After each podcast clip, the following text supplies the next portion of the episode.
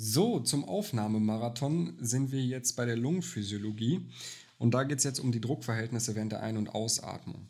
Bei der Einatmung haben wir den intrapulmonalen Druck, der sinkt, woraus sich dann resultiert, dass der atmosphärische Druck, der draußen ist, höher ist. Heißt, wenn wir von außen irgendwo reindrücken, dann geht es immer in die, in die eine Richtung und nicht in die gegenentsetzte Richtung, weil es ja Drücke sind.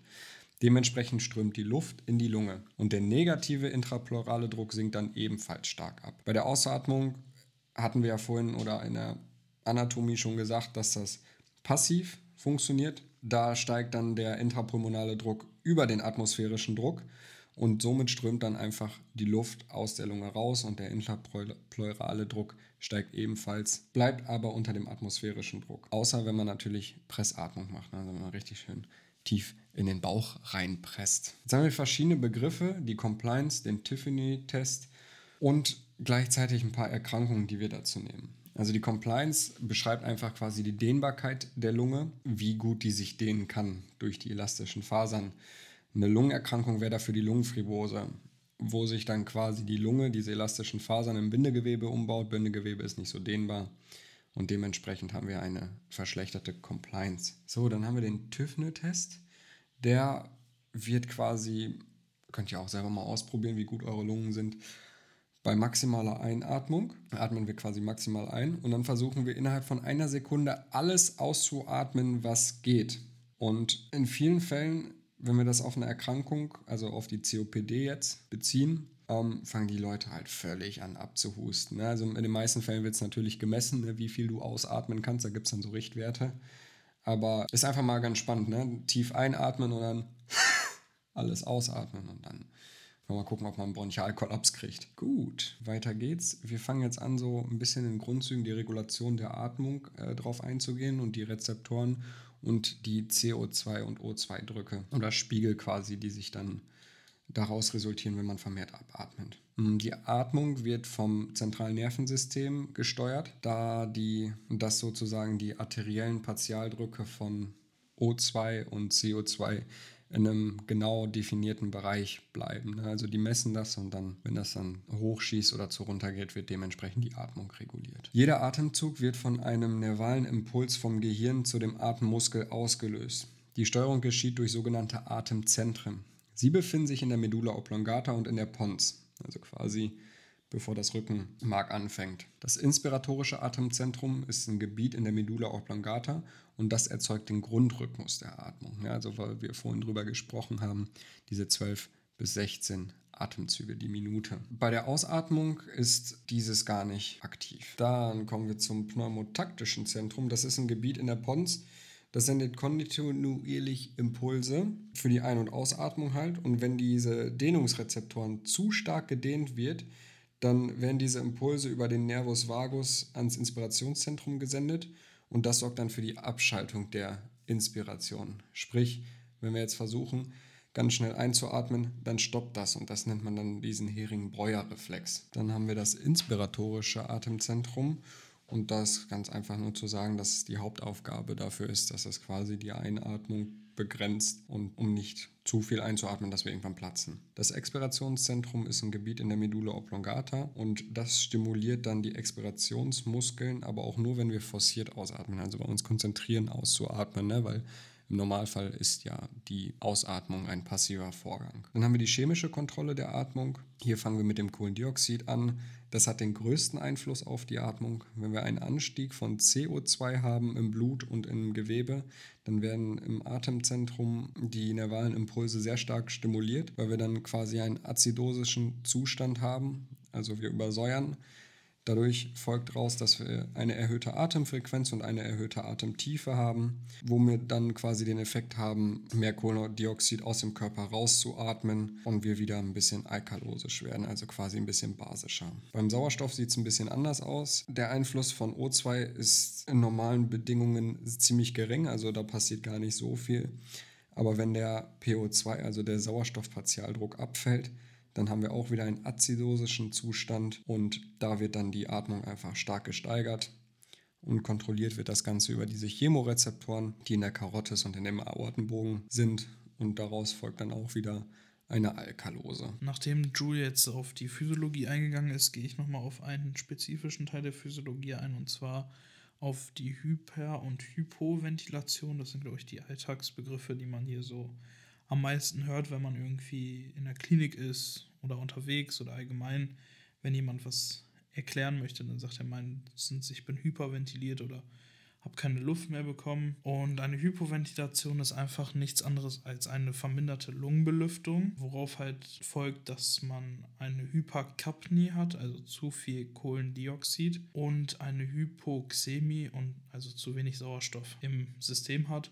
Und dies folgt dann zu einer respiratorischen Azidose, wo der pH-Wert unter 7,35 ist. Das ist so der Messwert, womit dann die Ärzte ungefähr messen, ob es sich wirklich um so eine respiratorische Azidose hält. Und genau andersrum ist es dann bei einer Hyperventilation. Das ist einfach eine vertiefte oder beschleunigte Atmung. Da hat man dann zu wenig CO2 und zu wenig O2 im System.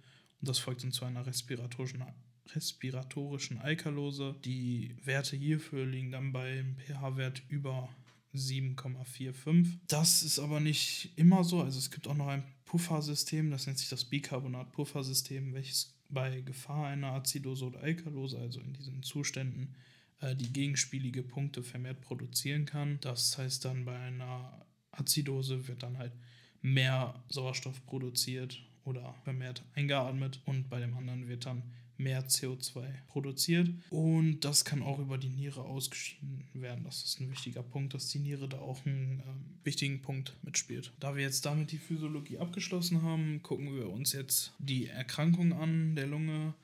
Da wird allgemein unterschieden in eine restriktive und obstruktive Ventilationsstörung. Das heißt allgemein einfach, dass es oder dass viele Lungenerkrankungen in, also zu einer bestimmten Belüftungsstörung führen. Und je nach Pathomechanismus, also je nachdem, was gestört ist der Lunge, wird das dann halt in restriktiv oder obstruktiv eingeteilt. Restriktive Erkrankungen äh, haben meistens mit einer Verminderung der Ausdehnungsfähigkeit, den Begriff habt ihr vorhin schon gehört, Compliance ein und damit eine Reduktion der Lungenvolumina. Das heißt auch so gesehen ist es eine Einatemkrankheit, weil halt einfach die Lunge bei der Einatmung sich nicht mehr so ausdehnen kann. Die obstruktive Erkrankung ist dann genau das Gegenteil, ist eine Ausatemkrankheit und da ist der Pathomechanismus ein erhöhter Atemwegswiderstand, auch genannt die Resistance. Und hier kann es bei einem langen Krankheitsverlauf zu einem Kollaps der kleinen Atemwege führen, aufgrund der Umbauprozesse. Und dieser Kollaps führt dann dazu, dass die Luft nicht mehr richtig abgeatmet werden kann oder nicht vollständig abgeatmet werden kann.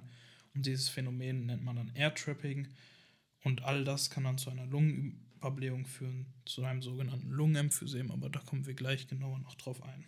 Beispielerkrankungen für restriktive Erkrankungen sind Lungenfibrose, Pneumonie, Lungen Lungenödem, Thoraxdeformitäten und obstruktive Erkrankungen können sein Asthma, chronische Bronchitis. Es gibt auch Mischformen, das heißt, es gibt restriktive und obstruktive Erkrankungszüge da drin. Das heißt zum Beispiel mit einer erst verminderten Compliance und dann einem erhöhten Atemwegswiderstand. Das wären dann sowas wie Lungenemphysem, Mukoviszidose. Gucken wir uns dann die erste Krankheit an. Das ist die chronische Bronchitis und COPD. Das ist einfach eine Verschlechterung der Lungenfunktion. Von einem chronischen Bronchitis redet man, sobald man Husten mit Auswurf hat, also Husten und Schleimauswurf, auf zwei aufeinanderfolgende Jahre für mindestens drei Monate. Und der Übergang in die COPD ist dann fließend und klinisch nicht eindeutig zu unterscheiden. Die COPD steht für Chronic Obstructive Pulmonary Disease und das ist eine nicht vollständige reversible Einschränkung des Atemflusses mit progredienter Verengung der Atemwege durch chronisch inflammatorische Prozesse. Also durch inflammatorische Prozesse kommt es nicht mehr zur vollständigen Ausatmung der, der Luft. Eine COPD kann mit einer Lungenüberblähung eingehen, das heißt ein Lungenemphysem. Und bei fortgeschrittenem Krankheitsbestand kommt es auch zu extrapulmonalen Auswirkungen, also außerhalb der Lunge. Andere Organe sind dann auch noch betroffen. Es ist die vierhäufigste Todesursache und Ursachen die eine chronische Bronchitis und COPD verursachen, können in exogene und endogene Faktoren aufgeteilt werden. Exogene Faktoren sind zu 90% Nikotinabusus fast ausschließlich Raucher erkranken daran. Luftverschmutzung, zum Beispiel bei Bergmännern oder bronchopulmonale Infekte. Endogene Faktoren sind dann Alpha-1-Antitrypsinmangel, auch beim Lungenemphysem äh, sehr wichtig zu wissen, und Immunschwäche, das heißt Antikörpermangel. Das heißt dann einfach, dass der Körper zu wenig IgA hat und dadurch äh, an sowas erkranken kann. Klassifikation ist nach der deutschen Pneumonieliga in vier Gräder wieder aufgeteilt. Eins, eins ist leicht, zwei ist mittel, drei ist schwer und vier ist. Und Stadium 4 ist das Schlimmste. In dieser deutschen Pneumonieliga geht man dann von der 1-Sekunden-Kapazität der Ausatmung aus und alles unter 80 ist Grad 1, zwischen 50 und 79 Grad 2, zwischen 30 und 49 Grad 3 und zwischen 30 oder unter 30 bzw. unter 50 bei gleichzeitiger Hypoxämie ist dann 4. Die Pathophysiologie ist eigentlich ganz einfach. Durch Einatmung von inhalativer Noxen, zum Beispiel Nikotin, kommt es zu chronischer Entzündung der kleinen Atemwege, Bronchiolen und durch diese Entzündung erfolgt eine Fibronisierung und damit auch bronchiale Instabilität, Verlust des Flimmerepithels und erhöhter Schleim, der produziert wird. Patient muss forciert expirieren, also ausatmen und husten und damit erhöht der Atemwiderstand oder ist der Atemwiderstand erhöht und dieser muss er überwinden und das führt dann zu einem Bronchialkollaps mit Air Trapping. Die Klinik haben wir ein Leitsymptom, ist der chronische Husten ähm, mit Auswurf. Typisch ist auch dieses morgendliche Abhusten, auch das Raucherhusten genannt. Also wenn ihr einen Raucher in der Familie habt, dann wisst ihr, was ich damit meine. Dann haben wir die Lippen- und Fingernagelzyanose, Trommelschlägelfinger oder Urglasnägel. Und dann haben wir auch eine Rechtsherzinsuffizienz als Korpulmonale, die auftreten kann. Atemhilfsmittel können eine Lippenbremse sein oder Thorax kann man da auch sehr gut was erkennen, ist der Fastthorax oder ein tiefstehendes Zwerchfell. Komplikation ist die akut exzerbierte COPD, häufig durch einen Infarkt, dann meistens im Herbst oder im Winter. Dann kommt es zu zunehmender Atemnot, zentrale Zyanose und die Therapie ist dann einfach Antibiotika, Flüssigkeitsgabe, Morphin und Sauerstoff. Diagnostik, wie immer, Anamnese und körperliche Untersuchungen.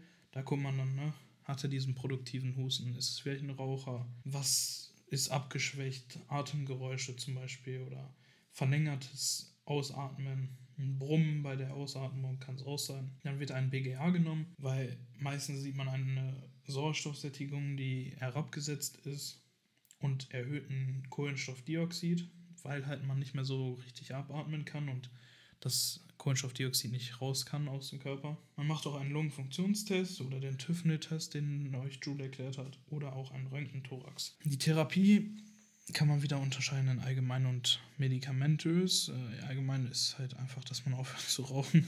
Das ganz, ganz einfach zu sagen. Eine Patientenschulung macht man mit denen, also man trainiert die Atmung, man macht eine Inhalation, also wie wenn man krank ist, eine, macht man das an einem kleinen Topf oder sowas, wo man inhaliert und die kriegen dann halt eine Salzlösung da auch rein. Das regt dann an, das Sekret loszuwerden. Die müssen dann immer sehr, sehr viel husten oder auch einfach eine körperliche Aktivität, damit die halt einfach wieder mehr Belastung haben und mehr abatmen können. Medikamentös kann man dann einfach wieder nach Schweregrad auch therapieren. Die Bedarfsmedikation ist Bronchodilatatoren als Spray. Das ist dann ein bisschen wie Asthma-Spray. Basismedikamentation ist auch wieder dieses Spray und inhalative Glucorticoide. Und bei ausgeprägter Insuffizienz ist dann eine O2-Langzeittherapie nötig oder Heimsauerstoffversorgung. Das heißt, man kriegt dann mobiles Sauerstoffgerät mit nach Hause. Die Prognose ist bei anhaltendem Nikotinabusus und das ist sehr oft der Fall, dass die Leute einfach weiter rauchen, auch im Krankenhaus oder so. Das schränkt dann die Lebenserwartung ein und im Endstadium ist halt einfach ein körperlicher Zerfall mit wiederholten und sehr leidevollen Erstickungszuständen. Also die Patienten denken, dass sie, wenn wir uns jetzt die COPD angeguckt haben und die chronische Bronchitis, müssen wir uns natürlich auch die letzte Stufe davon angucken, und zwar das Lungenemphysem. Und da findet dann der Übergang auch von einer restriktiven Ventilationsstörung in eine obstruktive Ventilationsstörung statt. Und das Lungenemphysem ist nichts anderes als eine irreversible Erweiterung der letzten Bronchiolen aufgrund der Destruktion von den Alveolarwänden. Also die Wände sind jetzt komplett kaputt. Und die Folge davon ist halt, dass ein vermehrter Luftgehalt der Lunge da ist und eine verringerte Gasaustauschfläche. Arten wird in drei, verschiedenes, drei verschiedene Arten unterteilt. Einmal das akute Lungenemphysem, da kann sich die Lunge wieder vollständig erholen, entsteht zum Beispiel durch eine akute Expirationsbehinderung, sodass einfach mal kurz das Inspirationsvolumen, also das Einatemvolumen höher ist als das Ausatemvolumen. Es kann zum Beispiel auftreten bei Asthma oder spastische Bronchitis bei Kindern. Äh, die Alveolen sind dann einfach erweitert und maximal mit Luft gefüllt, jedoch findet da keine Destruktion statt. Dann haben wir die primär atrophische Form. Das ist dann durch Alter bedingt und man kann es kurz was mit, was nicht benutzt wird, baut halt ab. Es kommt zur Atrophie, Abnahme der elastischen Fasern aufgrund von der Vitalkapazität und die Alveolen erscheinen weiter als normal im Körper, aber es wird halt einfach nicht mehr benutzt und dadurch auch weniger belüftet. Und ein Altersemphysem macht aber kein Korpulmonale. Das macht nur das sekundäre Emphysem oder die sekundäre Emphysemsform. Das ist dann pathologisch. Das ist dann ein obstruktives Emphysem. Das ist die klinisch wichtigste Form und führt häufig zu Invalidität. Am Anfang steht halt meistens eine COPD voran. Dann kommt es irgendwann zur Atrophie der Bronchialwand. Bei forcierter Ausatmung ist der Druck des Lungengewebe, also der intrapulmonale Druck, größer als der intrabronchiale Druck. Und das führt dann zu einer Komprimierung der Bronchien und Behinderung der Ausatmung. Und die Konsequenz ist einfach, die Luft bleibt in den distalen Abschnitten, dieses sogenannte Air-Trapping-Phänomen. Dieser Prozess wiederholt sich ständig und es kommt irgendwann zur Überblähung der Alveolen und zur Veränderung des Gasaustausches. Die Kapillaren sind gespannt und es findet eine vermehrte Perfusion statt, da diese Alveolen für die Versorgung des Organismus mit O2 nahezu nutzlos sind, wird über den Euler-Lilienstrand-Reflex die Durchblutung in diesen Bereichen vermindert. Im Bereich der Alveolen findet man das Alpha-Trypsin. Das ist da, damit veränderte Alveolarwände abgebaut werden kann. Es wird aber durch seinen Gegenspieler, das Alpha-Antitrypsin, kontrolliert. Das Alpha-Antitrypsin wird in der Leber gebildet und über den Blutkreislauf transportiert. Bei Mangel kommt es zum Übergewicht von Alpha-Trypsin und den sogenannten Abbau von Alveolarsepten. Das tritt halt bei Rauchern, Lebererkrankungen oder auch bei Minderperfusion der Lunge statt, aber es kann auch genetisch stattfinden oder genetisch vererbt werden. Klinisch gesehen kann man beim Lungenemphysem in zwei verschiedene Patiententypen einteilen, einmal in den Pink Puffer und einmal in den Blue Bloater. Beide haben aber, was man davor sagen muss, meistens einen Fastthorax. Das ist dann, dass die Rippen horizontal verlaufen und die Atemhilfsmuskulatur verkürzt ist. Und meistens haben auch alle Lungenemphysem-Patienten ein tiefstehendes und wenig verschiebbares Zwerchfell. Früher ging diese Einteilung, die ich gerade genannt habe, als klinisches Erscheinungsbild. Heutzutage dient es aber einfach nur noch als gute Übersicht, weil es gibt auch jetzt schon Mischtypen. Gehen wir dann aber mal trotzdem auf die beiden Arten ein. Haben wir den Pink Puffer, das ist meistens eher ein magerer Typ und hat oft Hypoxie, Sauerstoffmangel, hat eine ausgeprägte Dyspnoe, aber kaum Zyanose und oft so einen trockenen Husten. Und der Blue Bloater ist meistens ein bisschen dicker, also meistens hat er Adipositas noch dazu, hat oft eine Zyanose mit Polyglobulie, das ist dann eine erhöhte Blutviskosität und das verdickt aufgrund mehrerer roten Blutkörperchen, weil halt einfach zu viel CO2 im Blut ist, welches dann auch irgendwo gebunden werden muss. Es entwickelt frühzeitig meistens ein Corpopulmonale, das ist eine Herzinsuffizienz durch eine Lungenerkrankung, hat produktives Husten und hat eine globale Insuffizienz, das heißt, O2 im Blut ist niedrig und CO2 erhöht. Aber da geht man auf die Partialdrücke ein. Also bitte jetzt nicht verwechseln mit der global Herzinsuffizienz, weil das ist mir nämlich eine Zeit lang passiert und das sind zwei verschiedene Dinge. Die Therapie ist ganz einfach. Es gibt keine so wirkliche Therapie, was jetzt medikamentös großartig da gemacht werden kann. Es kann halt mit einem Infekt, also der Infekt kann behandelt werden. Es gibt äh, Schleimlöser, die man geben kann. Atemtherapie wird viel gemacht, Lippenbremse erhöht den intrabronchialen Druck, deswegen ist dann das Airtripping verhindert, Rauchverbot und wer dann noch weitere raucht, dann ja, habt ihr halt echt einen Patienten, der nicht belehrbar ist und das geht dann in die Hose, auch früh oder spät, ganz einfach. Und O2 nur bei Bedarf, weil man halt sonst die arterielle Hypoxämie antreibt damit. Wenn man ihm die ganze Zeit Sauerstoff gibt, nimmt man ihm noch die Arbeit ab und dann kann oder wird der Körper noch viel mehr umbauen. Da wir jetzt gerade sehen, dass die Erkrankungen doch etwas viele sind ähm, für eine Folge oder wir nicht die Folge auf 40, 45 Minuten strecken wollen, sondern mal so kurz und knackig halten wollen, machen wir jetzt noch einen zweiten Teil oder einen dritten Teil von der Lunge und einen zweiten Teil jetzt mit den Krankheiten, wo wir jetzt nochmal auf die restlichen Krankheiten eingehen. Da könnt ihr euch freuen auf das Korpulmonale, Asthma bronchiale, die Lungenfibrose, eine exogene allergische Alveolitis, Silikose, Asbestose und nicht zu vergessen die Pneumonie, Pleuritis, Lungenstauung, auch genannt Lungenödem und, und, und.